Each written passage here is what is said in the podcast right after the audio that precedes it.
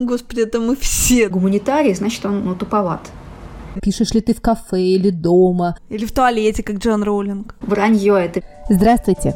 Это подкаст «Мам, почитай». Самый детский из всех литературных и самый литературный из всех детских подкастов. Здесь будет много книг, предвзятых мнений и споров о том, что и как читать с детьми. А спорить и делиться мнениями с вами будем я, Катерина Нигматульна. Я, Катя Владимирова. У меня двое детей, Никита, ему 14, и София, ей 12. Моему сыну Дане 8 лет. Наши рекомендации и много всего интересного вы найдете во всех социальных сетях. Там мы, подкаст «Мам, почитай». Нам очень важна ваша поддержка, и мы радуемся вашим чаевым. Все очень просто. Переходите по ссылке в профиле, оставляйте нам столько, сколько считаете нужным. Мы поднимем в вашу честь чашку чая или бокал просека и накупим себе новых детских книг. А сегодня у нас в гостях Нина Дашевская. Нина писатель, музыкант. Сейчас все буду говорить. Нина, все, что знаю, а ты меня поправляй тогда, если я где-то ошибусь. Нина а, закончила Московскую консерваторию и работает в оркестре детского музыкального театра САЦ. Нина номинант мемориальной премии Астрид Лингрен, нашей любименькой. И Нина победила э, в книгу Ру, и за повесть Вилли Нина стала лауреатом э, международной премии Крапивина. Вот все, что знаю про Нину. Все правильно? Да, здравствуйте всем. А, в театре, в театре я же давно не работаю, но действительно это было вот, в раке. Важная часть моей жизни. Я работала сначала в филармонии, э, в таком серьезном, очень академическом госкамерном оркестре. Мы как-то ездили, выходили на сцену, консерватории, филармонии, ездили с гастролями, играли с Ростовским Александровичем. Это была главная, наверное, такая... Э, ну, в общем, такая была... Я думала, что это моя жизнь. Потом произошли некоторые изменения. Я ушла в детский театр, САЦ, и там тоже было очень хорошо. А потом я ушла уже и оттуда, уже довольно давно, и такого постоянного места работы, ну, как говорят, писатель, работаешь таким. Вот такого постоянного какого-то места работы у меня нет. Скорее, когда сейчас спрашивают, я говорю, что я преподаватель. Красно. А что ты преподаешь и где? Я преподаю.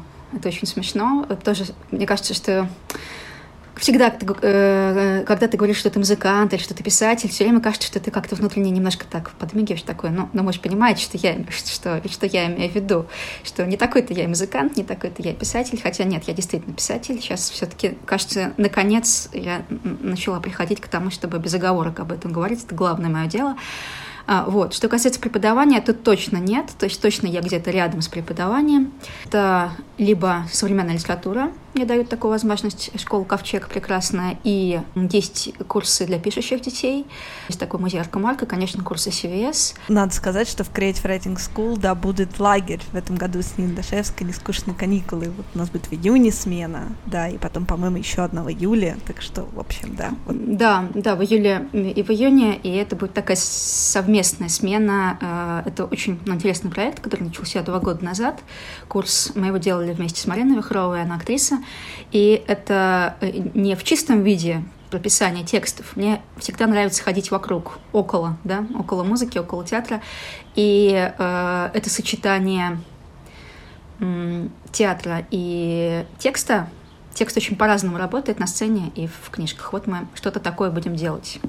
Нина, у меня такой вопрос. А ты преподаешь в основном детям? Да, в первую очередь детям. Главное, ну, самое, наверное, интересное все-таки часть это пишущие дети, но и, и с разными детьми мы говорим о литературе, там есть и маленькие совсем. О книжках мы говорим с людьми разного возраста. Класс. Нин, а что бы ты сказала всем тем родителям, которые очень переживают, что современные дети сейчас вообще не читают, а ты говоришь, что даже есть пишущие дети. Вот это а, прекрасное словосочетание меня будоражит. Расскажи, пожалуйста, что это такое, о чем сейчас пишут дети? Это так интересно, мне кажется. Пиш, пишущих детей очень много. Куда бы я ни пришла, в какой бы класс я ни приду, всегда мне скажут, что вот у нас есть Алина, Матвей, э, там, Аня, вот они пишут. Они даже сами пишут книги, об этом так говорят, как будто это что-то необычное. На самом деле это то же самое, такая же часть нашей жизни. Ведь никого не удивляет, когда кто-то ходит в музыкальную школу, например, или в художественную школу. А, у меня это изменение, наверное, в голове произошло года четыре назад, что если ты ходишь в литературную студию, это не значит, что ты будущий писатель, а, а это просто то же самое, что и музыкалка, что и художка, что это просто такой способ жизни. И главное, конечно же, это среда. То есть все-таки самое главное, что происходит на этих курсах, это не то, что я им что-то говорю, а то, что, во-первых, они друг друга видят, а еще, еще наверное, более важная вещь, что их текст будет прочитан, будет услышан. Не мамой, не э, друзьями, э, а именно чужим человеком. Наверное, важно, что это горизонтальное общение между ними, но и тоже детям иногда нужен чужой взрослый, который их слушает. Потому что родители так не могут слушать своего ребенка. Они его постоянно наблюдают. Они хотят его улучшить бесконечно. Это иногда очень мешает.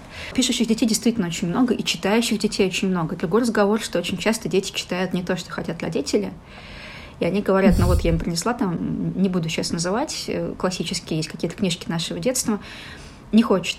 Ну, конечно, нам нужны быстрые углеводы. Не все способны да, поглощать эту высокую пищу, которую, может быть, вы предлагаете. Инна, расскажи, пожалуйста, а, из каких книг состояло твое детство? Это один из наших любимых вопросов, которые мы с девчонками всем задаем. Вот из каких детских книг ты состоишь? Ты читала сама, тебе читали родители, ты слушала пластинки. Какой был этот опыт для тебя? А, наверное, тут во многом надо сказать спасибо старшему брату и сестре. Очень часто в семьях младший ребенок начинает все делать раньше без особых усилий родителей, потому что у него как бы есть примеры разнообразные. И хорошие, и плохие. Но вы сами замечаете, как младшие все тащит у старших. И иногда то, чего и не хотелось бы. Вот. И я сейчас понимаю, что сестра, которая говорила, не читай тебе это рано, она, собственно говоря, и была главным моим проводником. У меня плохое зрение, я минус 8. И тебе наверняка запрещали читать, да? Мне тоже, мне тоже. Естественно. Естественно, говорили, что не читай, говорили, что там еще что-то. Ну, короче говоря, это было такое несколько запретное удовольствие, нужно было куда-то там заныкаться. Меня мама заставала в такой позе, вот ты стоишь согнутый у стола, и вот так вот заглядываешь в книжку. Это, конечно, очень способствует улучшению зрения. Да, вот так я читала. Да, когда ты пришел, наполовину снял эти ужасные, там, не знаю, у нас тогда еще были колготки, потому что это была школьная форма наполовину вот это снятые mm-hmm. штаны, и ты такой сидишь, за, за, это, завис. Ну, я думаю, что если бы в моем детстве был телефон, вполне возможно, это было бы такое же зависание в телефон. Просто человеку очень нужна информация, но она была в первую очередь там. Я читала все подряд. Я была совершенно как этот бульдозер который греб любые буквы, потому что все-таки их было не так много, как сейчас. И Конечно, это зависело от того, ну, какая библиотека. У меня была классическая библиотека советского инженера. То есть у нас были книжки, uh-huh. э, ну, такие же, как у всех, тот же самый набор, наверное, тот же Крапивин, uh-huh. тот же э, там Голявкин, uh-huh. книги про пионеров бесконечно, я очень любила их. Э, были какие-то, да, ну, Жюль Верн, Дюмат. Единственное, что я совсем не понимала, зачем стихи. Наверное, лет до 30 вообще мне это было недоступно. Сейчас это изменилось. Но в детстве это я пропускала. Мне было совсем непонятно, зачем все это разводить если можно быстро ну, прочитать. Мне нужна была всегда история. И помню еще момент был, когда я сломалась и попробовала почитать у папы газету «Правда». Я прочитала несколько слов и поняла, что я вроде их понимаю, но они никак не складываются в смысл. Вот, в общем, как-то я прям помню удивление от того, что такие знакомые буквы вдруг ничего, ну, ничего не значат. Не читайте до обеда советских газет. Да ведь других нет. Вот никаких и не читайте. Нина, а ты, а ты музыкант, ты скрипачка? Да, это моя профессия, это я придумала для меня э, мама. А со скольки лет ты играешь?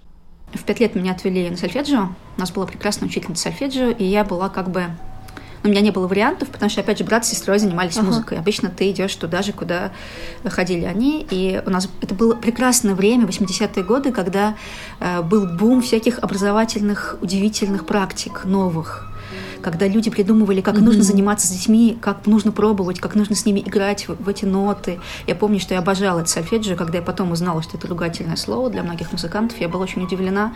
Мы играли как в лего, как в кубики. И, ну, у меня, правда, была прекрасная, она и как сейчас, и сейчас есть, это прекрасная учительница, Алла Адольфовна. Она как раз и посоветовала скрипку. Она посоветовала, сказала хороший слух, uh-huh. а, во-первых. Во-вторых, говорит, хороший, хороший человек. И вот, вот это mm-hmm. тоже было очень важно. Никто не предполагал тогда, что это профессия. Ну, потому что из нашей музыкальной школы, в общем-то, по-моему, до меня одна девочка еще ушла в музыкальное училище, а так в основном, ну, просто чтобы ребенок чем-то был занят. У нас был ансамбль скрипачей, мы что-то такое вместе делали, мы ездили вместе на гастроли, и у меня было ощущение, что благодаря профессиональной жизни, ну, что это радость, да, потому что ты едешь mm-hmm. на гастроли, и у тебя есть что-то, и тебя иногда снимают с уроков, потому что у тебя концерт. Иногда говорят, зачем мучить ребенка, там, гимнастикой, музыкой и так далее.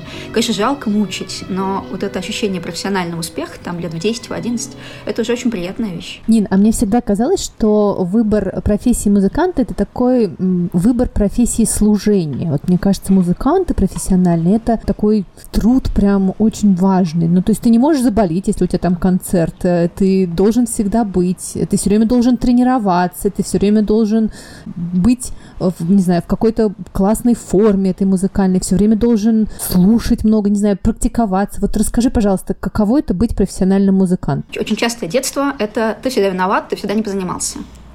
То есть тебе всегда надо mm-hmm. заниматься, и это ну, такая тоже история, что ты никогда не позанимался достаточно. В этом плане я была, конечно, раздолбай. Во-первых, потому что никаких мыслей о карьере у меня не было. И, ну, позанимался час, и хватит. Конечно, мои ну, сейчас знакомые, они по 6 часов занимались в день, по 7, кроме, да, обычной школы, обычных уроков. Вот, но для меня, если я позанималась 2 часа, это прям же я считала, что я супер молодец. Я очень быстро учила наизусть, а дальше мне было непонятно, что делать. Вот. Но все это как-то так шло, то есть у меня не было такого прям, ну, э, это не было тяжело. Все изменилось в училище, мне было 14 лет, я оказалась в училище в 14. Раньше на год, чем 7 классов у меня, я поэтому говорю, что я не, закончила школу, я шла раньше. И вот там-то и начались вот эти 6 часов, потому что мне резко стало понятно, что делать. И это стало очень интересно. И э, вот как бы э, вот именно вот это попадание среду, то есть не зря моя учительница из музыкальной школы меня отправила раньше на год, и она говорит, тебе этот год ничего не даст, иди туда. И м, это Тверское музыкальное училище, наверное, главное место, где из меня сделали меня, так скажем. И мой учитель скрипки, человек, который меня всему научил, что я сейчас продолжаю делать. Не в скрипке, а вообще. Не, ну ты сказал, что эта профессия для тебя выбрала мама. Это, мне кажется, всегда так же с музыкантами, с гимнастами, нет? Нет, есть дети, которые сами хотели. То же самое и в спорте бывает, что ребенок сам хочет, а родители как-то не очень. Просто, э, ну, скажем так, скрипку, инструмент именно. Э, я не то чтобы не, не то чтобы рвалась или не рвалась, это было как пойти в школу. То есть я знала, что я пойду в музыкалку. Потому что брат с сестрой занимались, играли на пианино. А вот еще третьего человека на пианино, наверное, пианино бы не выдержал на троих. Боливар, да. Не снес, не, не снес троих, да. Вот, поэтому скрипка, и я как-то совершенно была к этому спокойна. Вот, а училище мне как раз стало понятно, что я на месте, и что это интересно. Но это никогда, знаете, не было для меня каким-то ломанием себя об коленку. Это круто. А, но при этом а, я СДВГшник. Я сейчас понимаю прекрасно, что я классический СДВГшник. То есть все, что говорят про людей с СДВГ, это я. Просто в детстве не ставили таких диагнозов. И мне, конечно, очень помогла музыка. Потому что я совершенно, mm-hmm. например, не в состоянии была сидеть на концерте слушать. Я совсем недавно научилась этому великому искусству. Сидеть, смотреть спектакль, смотреть, ну, слушать концерт. Но когда сам играешь, это совсем другое дело. И mm-hmm. тут тебе некуда деваться, тут у тебя, ну, музыка, ты ее играешь в этом темпе предложенном. Хотя мне всегда говорили, не спеши. Мне говорили, что я быстро говорю, я сейчас стараюсь. Немножко дети преподавания немножко учат этому, да, чуть помедленнее говорить, но не сильно, но есть такое. И что я играю быстрее, чем нужно, но когда ты играешь именно в ансамбле, это очень-очень помогает. Я прям уверена, что если бы не музыка, мне надо было бы сложнее.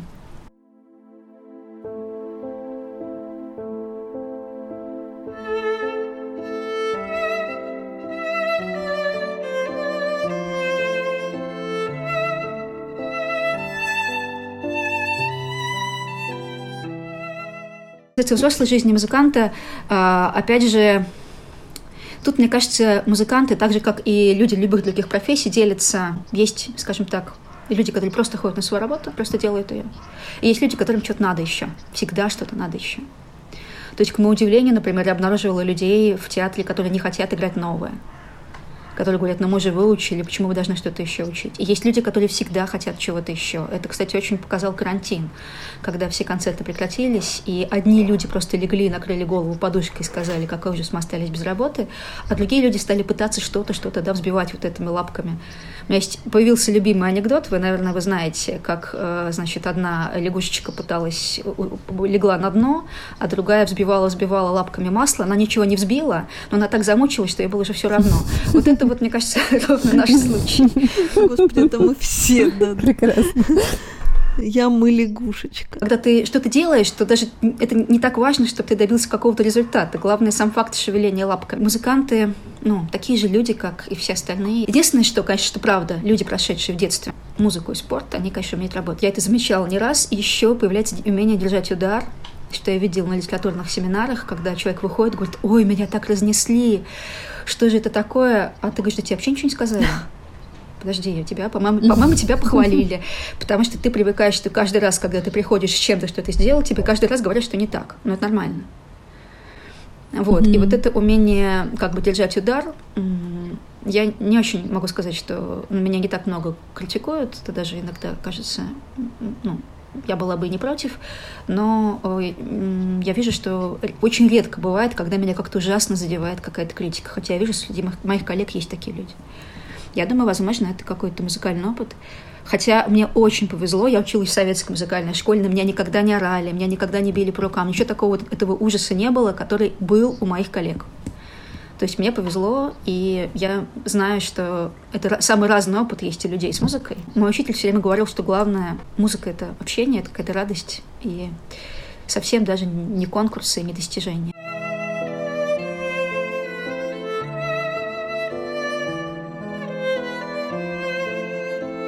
Слушай, ну это здорово, наверное, встретить, да, такого учителя так рано, да, в самом начале пути. Большое везение.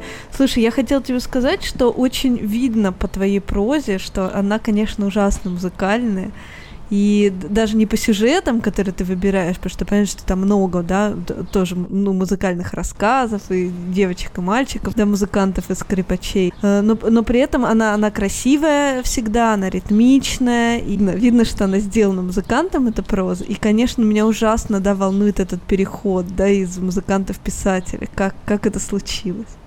На самом деле очень много музыкантов есть, которые плохо пишут. Наверняка, наверняка. Как и есть люди, которые которые очень хорошо пишут, при этом совершенно у них отсутствует музыкальных... Я думаю, что это, наверное, как-то связано, но не напрямую. Для меня важно, как текст звучит вслух. Может быть, мое музыкальное образование сказывается в том, что, как мне говорят, несмотря на все мои дефекты речи, которые вы сейчас слышите, мне говорят, что я хорошо читаю. Я люблю записывать аудио сама. Mm-hmm. То есть, mm-hmm. когда у меня есть такая возможность, мне нравится мне кажется, что я это ну, могу. И то же самое, кстати, я реализую это именно на уроках. Я очень много детям читаю вслух. Они просто приходят послушать, как я читаю вслух. Мне кажется, ничего такого я особенно не делаю. Но почитали, поговорили, и они почему-то приходят. Это не переход такой резкий, да, был музыкант, стал писатель, потому что у всех писателей есть какая-то еще профессия. Это правда, да, потому что жить на писательство сложно, да. Плюс ко всему тебе надо откуда-то брать. Угу. То есть ты не можешь сказать, я mm-hmm. буду писателем и пойти в литературный институт, там, не знаю, в 17 лет, наверное, не лучший не вариант. А пойти в литературный институт, например, там, после авиационного, мои, как Леша Олейников, mm-hmm. это как раз люди из самых разных сфер приходят. У нас есть врачи, есть биологи, и физмат очень часто выдает фантастов. Как режиссер, да, это профессия, которая предполагает какое-то поле, из которого ты берешь.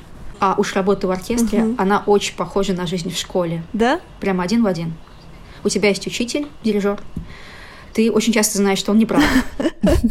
Он тебе говорит, убери свой телефон. То есть э, это очень многие вещи, они похожи, кроме того, что, наверное, это какая-то должна быть такая умная школа, где э, ученики знают, что они, кто из них что стоит. Нина, как ты придумала Виллер? Скажи, пожалуйста. Говорящий велосипед, да, это правда ни на что не похоже. Если девочка еще как-то, я пускаю мысль, что она немного, может быть, Пеппи вдохновлена, да, или какими-то похожими штуками, то говорящий велосипед вообще неизвестная история. Расскажи. Я вообще не понимаю, почему никто до сих пор не взялся за говорящий велосипед. Я, я даже посмотрела, я даже поискала, я думаю, неужели нету? Нету, нету, мне кажется, а, ничего нет, такого не было. Нету, да.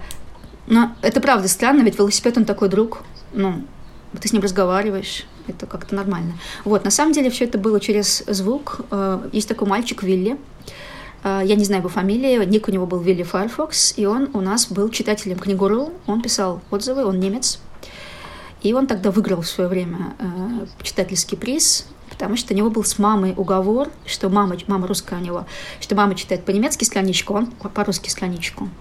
И он, конечно, маму очень быстро обогнал. И ему было 11 лет, писал отзывы на мои книжки, и не только на мои. Я думала, надо же, какой, ну, какой-то удивительный мальчик. Он нашел себе там какого-то алтайского друга, то есть прям какая-то была удивительная история у нас на этом книгуру. И я стала думать, что бы такое сделать с этим классным именем Вилли.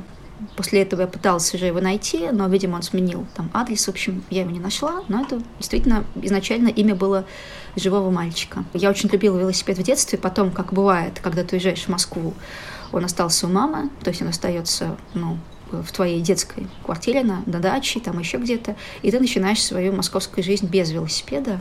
Тогда еще не было такого этого бума велосипедного в Москве. А потом у меня появился велосипед, и мне стало казаться, что ну, резко изменилась жизнь. Вообще у человека резко меняется жизнь с тем, когда он встает на колеса, Москва становится доступнее, ближе, вдруг ты понимаешь, как эти части, которые ты как кротик знаешь, вылезая из метро, они сшиваются между собой. И вообще, конечно, это ощущение совсем... Ну, я очень люблю велосипед до сих пор.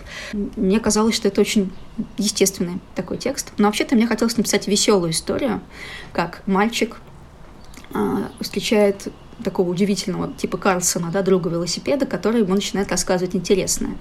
Но, как всегда, думаешь, планируешь одно, получается другое. Получилась история, как, собственно говоря, штука не в том, что велосипед говорит, а в том, что он его слушает. И когда у тебя появляется mm, кто-то, класс. кто тебя слушает, оказывается, тебе есть что сказать. Слушай, ну все твои истории, они и даже когда веселые, все равно грустные, мне кажется. Это, это очень круто. Ну да, то есть получилось про мальчика и мальчика, мальчика и девочку и так далее. То есть, собственно, Вилли там не такую большую роль занимает. И мне нравится, что сейчас а, вышел такой спектакль, называется «Севка». Я несколько переработал текст. А, вот мы делали с Максимом Студиновским, театром «Мастерская» в Петербурге. А, я видела, что Максиму нужна какая-то своя история через этот сюжет, музыкальный спектакль очень получился. Слушай, очень здорово. На самом деле, у меня не было в детстве велика, и я научилась кататься уже после 20 лет. Извините, я почему вредный был? Потому что у меня велосипеда не было. А теперь я сразу добреть начну. И вот я прям, ты знаешь, когда читали мы с сыном, и я прям понимала, что вот мне не хватает этого опыта, нет вот этой любви у меня с велосипедом. А мой ребенок, ну я знала, что как это стрёмно не уметь кататься в детстве на велосипеде, и мой ребенок поехал в 4 года на велосипеде, поэтому, разумеется, из двух у него был беговел, и он вообще, мне кажется, все понял вообще про Вилли, и он прям обожает да, эту повесть, и очень, ну, часто ее переслушивает, она очень классно в озвучена. Ну, это может быть самокат, например, то есть это не обязательно прям велосипед, угу. то есть это как какой-то вот еще какая штука. Мы сейчас находимся все время в таком поле, когда мы все время либо что-то слушаем, либо э, производим, да, а когда ты на велосипеде, ты без текста, ты сам с собой остаешься. И вот это, мне кажется, тоже такой важный момент.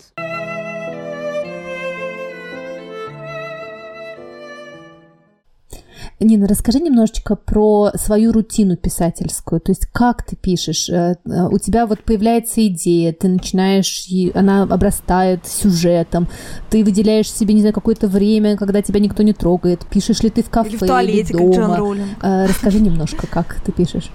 Да. Ну, рутины нет. То есть я не тот человек, у которого есть, ну, для рутины есть какие-то другие вещи. У меня вообще с рутиной плохо. Я такой человек беспорядка. И, конечно, э, проще всего, ну, главное, конечно, чтобы ты знал, что тебя сейчас никто не может ну, сдернуть. Очень хорошо, у меня очень... Большинство текстов были написаны в московском метро. Да? Там очень хорошо можно ехать и писать. Класс. Да, метро прекрасное место. Вот с тех пор, как у меня появился планшет, который можно взять с собой, маленький iPad, вот, я на нем, в общем-то, и пишу в основном в дороге очень хорошо можно писать. Да, я хотела тебя спросить, как ты сейчас, где ты сейчас? Ты в Москве, и как ты справляешься с жизнью сегодня?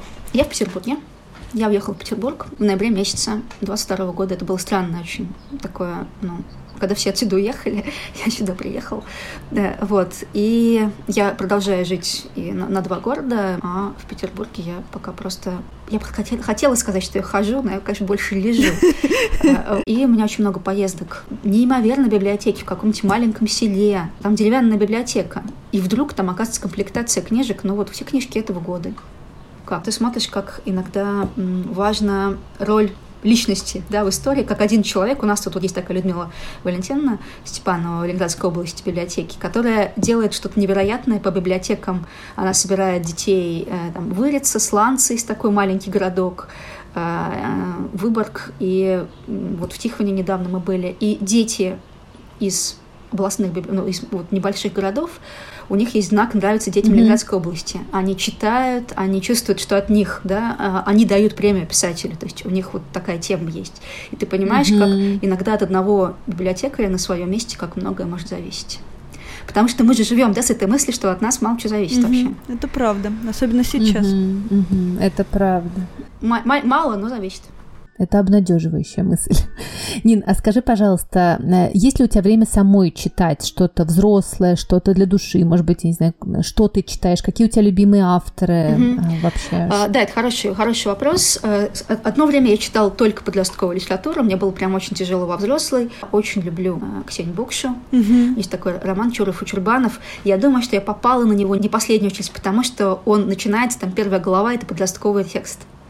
Вот, а потом я уже затянула. Mm-hmm. Меня всегда, конечно, цепляет герой-подросток. То же самое с Шамиль Медиатолином происходит. Мне, конечно, очень нравится Удаласкин. Ну, как нравится. Я просто помню, что был для меня вопрос про э, остров Брисбен. Там главный музыкант, герой музыкант. Да, да, как раз. И ага. мне, да, и мне сказали, посмотри, ну, да или нет, потому что всегда если ты видишь, человек заходит на твою территорию, ну, которую ты знаешь профессионально, mm-hmm. очень часто он оказывается довольно беспомощен. Брисбен абсолютно идеально точный текст там все как mm, надо. Класс. А шум времени ты читала Джулиан Барнс? Да, но ему хотелось поговорить о времени, и я там вижу не того Шостаковича, которого я знаю, а я знаю его, кажется, достаточно, ну, много. Там есть некоторая манипуляция, да? Они, конечно, бесконечно боялись, но их жизнь состояла не только из страха.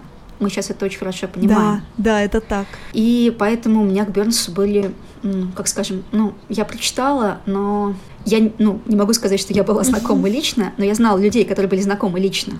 Через одно рукопожатие? В одно, да. Его очень любили. Он был действительно какой-то удивительный. Вот были люди, которых... Ну, есть сложные люди, да, а есть вот Шостакович, Ойстрих очень любили. Никому не дай бог вообще в это время попасть еще раз. Скажем так, мне очень нравится вот эта мысль, что нельзя описывать человека как исключительно как человека потерпевшего, да, что я человек, который потерпел. Я человек, которого там выгнали из страны. Не позволять быть исключительно жертвой. Возвращать себе субъектность, да? Шостакович был далеко не только жертвой. А что бы ты посоветовала э, тем детям или тем взрослым, например, я вот я плохо разбираюсь в классической музыке и совсем не знаю, с какого конца ее слушать. Вот я ходила на концерты Варгавтика, который вот чего-то такое рассказывал и, и ставил, и, и мне становилось чуть-чуть понятнее. Вот есть ли еще какие-то такие способы? Ну и, соответственно, своего ребенка я тоже не понимаю, с какого конца вообще и с какой музыкой знакомить. Вот что вообще? Как, как, как заходить на эту территорию, если ты там совсем вообще чужак? А, кстати, Ар- Артему я Варгавтик очень с большим уважением к нему отношусь. Он провоцирует. Иногда то, что он говорит, это вызывает какой-то прям сильный протест внутри, но он заставляет у тебя мозг шевелиться. Как бы он тебя цепляет. То есть есть люди, которые сбивают с мысли, есть те, которые наводят на мысли, вот он наводит на мысль. Есть прекрасные совершенно лекции а, Ляли Кандаурова. А, да-да-да, на, на этом, на Арзамасе, да? А вот. Да-да-да. Мне как раз вот ее интонация во многом нравится. А какой, а какой современную музыку ты слушаешь? Ты можешь слушать рэп, например, или ты прям ложишься и умираешь сразу от такой музыки? Как это происходит? Да, вообще нет, а почему? Не-не-не. А, надо сказать, что у меня не абсолютный слух. Есть такое понятие, да, а, абсолютный слух, когда ты слышишь там, ну вот по чашке мы там ударили, и мы слышим, как... А говорят же, что у всех скрипачей абсолютный слух. Это миф? Вранье это миф. Нет у меня абсолютного слуха, у меня слух носительный. То есть, когда мне дать систему координат, сказать, вот фа мажор, какая вот эта нота, тогда я уже скажу. То есть, если мне дают какую-то точку отсчета, я относительно нее могу работать. И на самом деле абсолютный слух, например, был бы очень важен только когда играешь современную музыку, и тебе сложно выстроить вот эти отношения, ты к ним ну, не привык, тогда, конечно, помогает. Но очень часто у людей, у которых вот это так называемый абсолютный, но это все так называемое, это все все-таки неточные вещи, неточные градации, им бывает очень болезненно играть на расстроенном пианино. Они бы не смогли в детском театре, так скажем. А кого ты любишь из э, классических композиторов? Это очень смешно, я Моцарта люблю. А, очень часто дети любят Баха, а, подростки, потому что он очень подходит их подростковому состоянию, вот этому. А, я могу еще посоветовать, есть такой альбом Стинга, называется «Лабиринт». Он там поет музыку mm-hmm. композитора 15-16 века Джона Далланда. И вот это смешение жанров, когда Стинг современным голосом, с лютней, поет вот эту музыку 16 века, она звучит очень современно, вот это очень, ну, я люблю очень этот альбом. The lowest trees have tops, the antergall, butterfly, her spleen, the little spark is here. Я ничего такого удивительного не скажу. Земфира, БГ. Такой на... набор, кстати, у пишущих детей обычно примерно вот они тоже, у них тоже Фредди Меркури, э, Нирвана. У меня такое ощущение, как будто мы застыли. То есть чаще всего пишущие дети слушают музыку их родителей. Цоя бесконечно, Цой вернулся к нам. Цой жив. Нина, а у тебя сын и дочка, да? Большие, они взрослые. Э, Катя 21, тоже Катя у меня Ага. дочка. Вот, Давиду 17, но он взрослый, он студент. Я просто обнаруживаю для себя очень взрослого, очень умного человека, и я понимаю, что я тут вообще ни при чем. Очень круто. Вот, и он э, какое-то время не читал. Был период, когда он не читал, и сейчас как бы его литература, это опять же Пелевин, вот, фантастика современная Россия. Он много очень читает и очень хорошо об этом говорит. Хотя он айтишник, то есть вот это меня тоже удивляет. А Катя в кого выросла?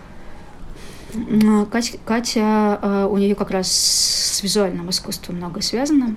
Она очень круто рисует, прям реально круто рисует. Как они получились такие крутые? Да, они правда. занимались в детстве спортом и музыкой. Скажи, что? Абсолютно, Где да. секрет? Я хочу его знать.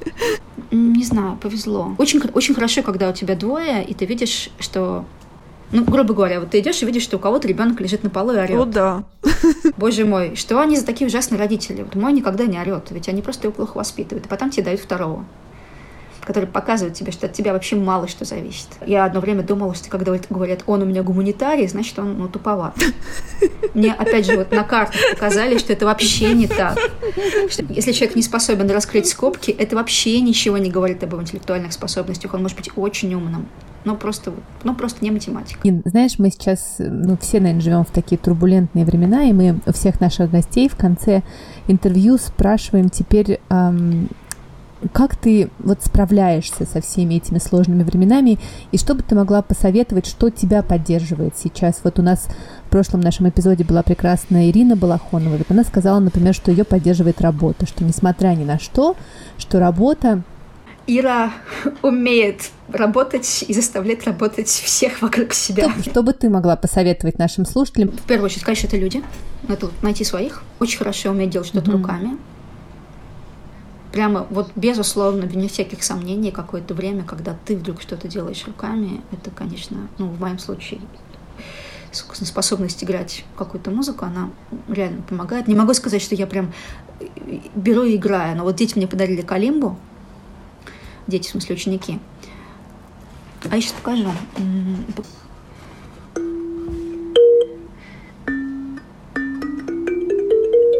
Но она у меня подстроена немножко по-другому. Вот. В общем, на ней можно играть, и она такой тоже медитативный инструмент. Все, все лето я, в общем, как-то ее осваивала, это было здорово. Ходить на улицу, смотреть, просто ходить смотреть, ходить гулять, ходить ногами, вылезать из, из компьютера, из наушников. И город мне очень, не то что помогает, он, он как бы сам свой, он не для того, чтобы мне помогать, но я из, отсюда много беру очень. Из, из воды вот этой бесконечной. И как, как лед шел, это Класс. было очень круто. Вот, вот это ощущение, что лед стоит, стоит, стоит, и потом раз и пошел.